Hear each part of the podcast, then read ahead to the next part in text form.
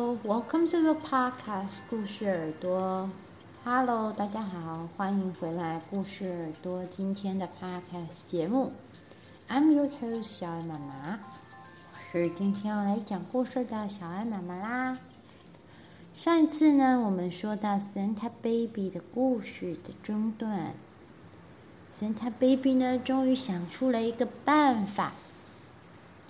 他还从他小小的嘴巴里面说出了三个字：“呼，呼，呼。”最后呢，他们终于顺利的在他们改良的雪橇上面，然后放上了 Santa Baby。有小精灵的帮忙之下，他们出发去送礼物。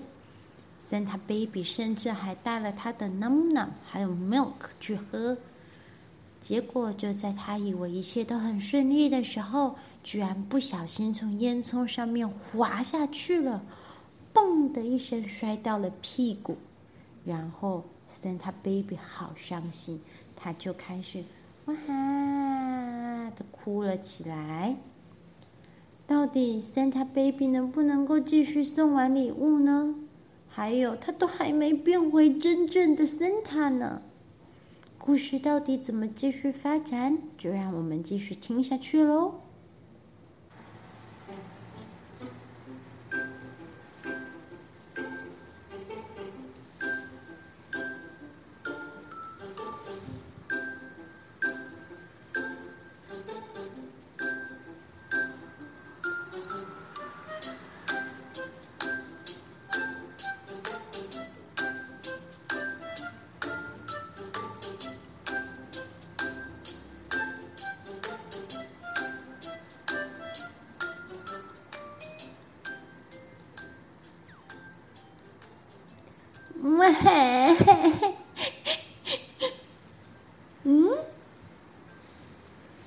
When Santa Baby opened his eyes, a girl was there. 当圣诞宝宝睁开眼睛的时候，他的眼前出现了一个小女孩。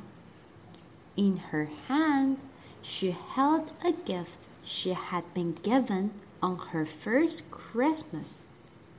这个小女孩呢，手上拿着她的第一个圣诞礼物，a gift she cherished more than anything，是一个她非常珍贵的小兔宝宝的布娃娃。She gave it to Santa Baby。小女孩把这个小兔娃娃借给了圣诞宝宝，并且把它抱在她的腿上。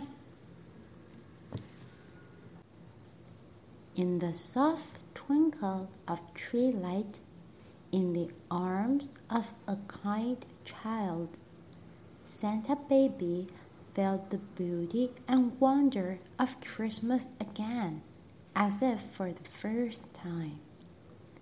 就在这个小女孩抱着圣诞宝宝安慰她的时候，在圣诞树柔和的光的照耀之下，圣诞宝宝又感觉到圣诞精神， 就像是在他的第一个圣诞节一般。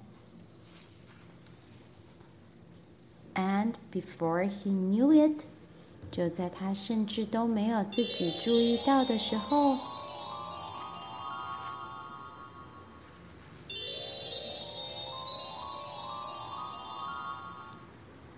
Santa was Santa again。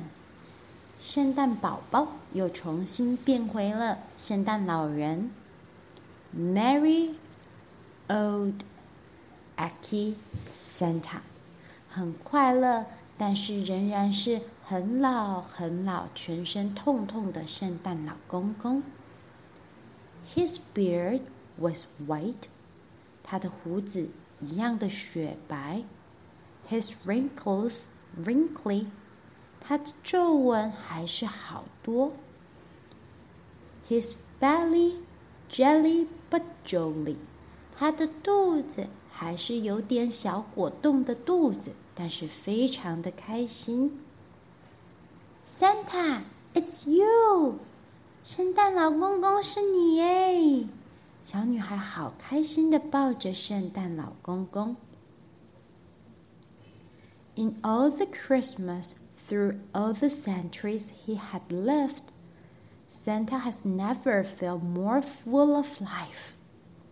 在经过了这么这么这么多的圣诞节，圣诞老公公觉得现在是他最有活力的一次圣诞节了。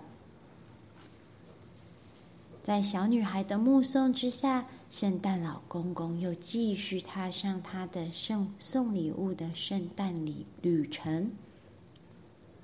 As and as he flew off into the frosted night, Santa made another wish, not for himself, but for everyone.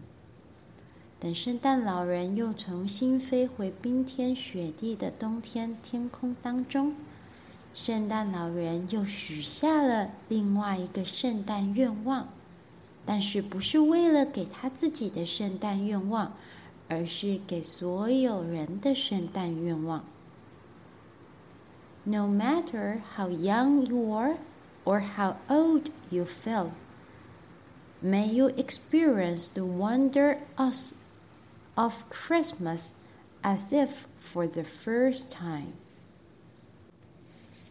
不管你是多么的年轻，或者你感觉自己多么的老，希望呢你能都能够体验到圣诞节的精神，像是第一个你过的圣诞节一样。Again and again and again，一年又一年都能够像第一次一样。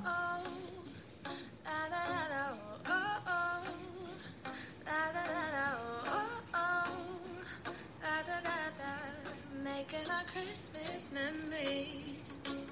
I've been working so much lately. I can barely find the time to sleep. Yeah, I spend my time running around, keeping people pleased. 这一次的 Santa Baby 的故事就结束在这里喽。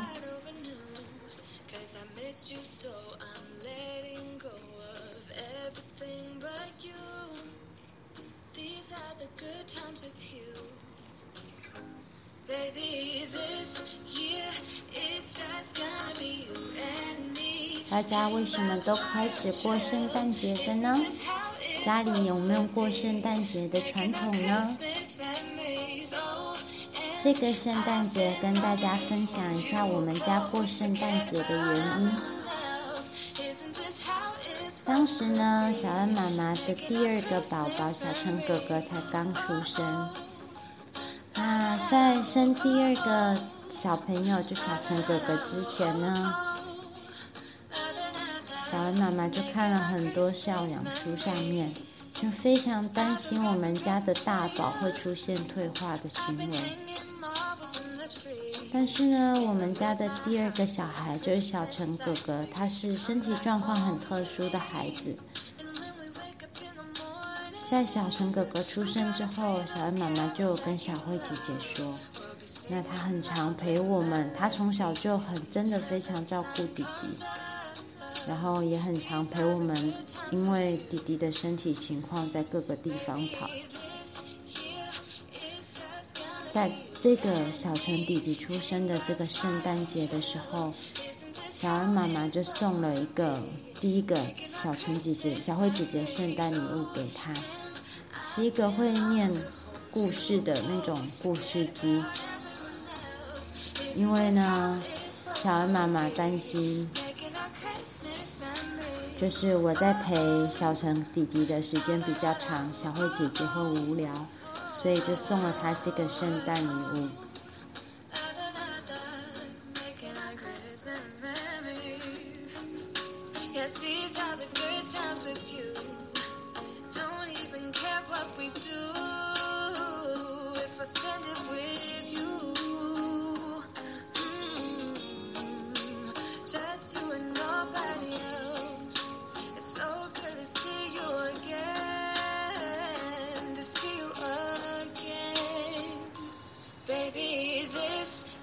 希望大家都能够在圣诞节的时候跟自己所爱的人说一声“我爱你”，抱抱他们，然后一起聚在一起吃饭哦，然后有个快乐的圣诞节回忆。那么，故事耳朵，我们下次再见。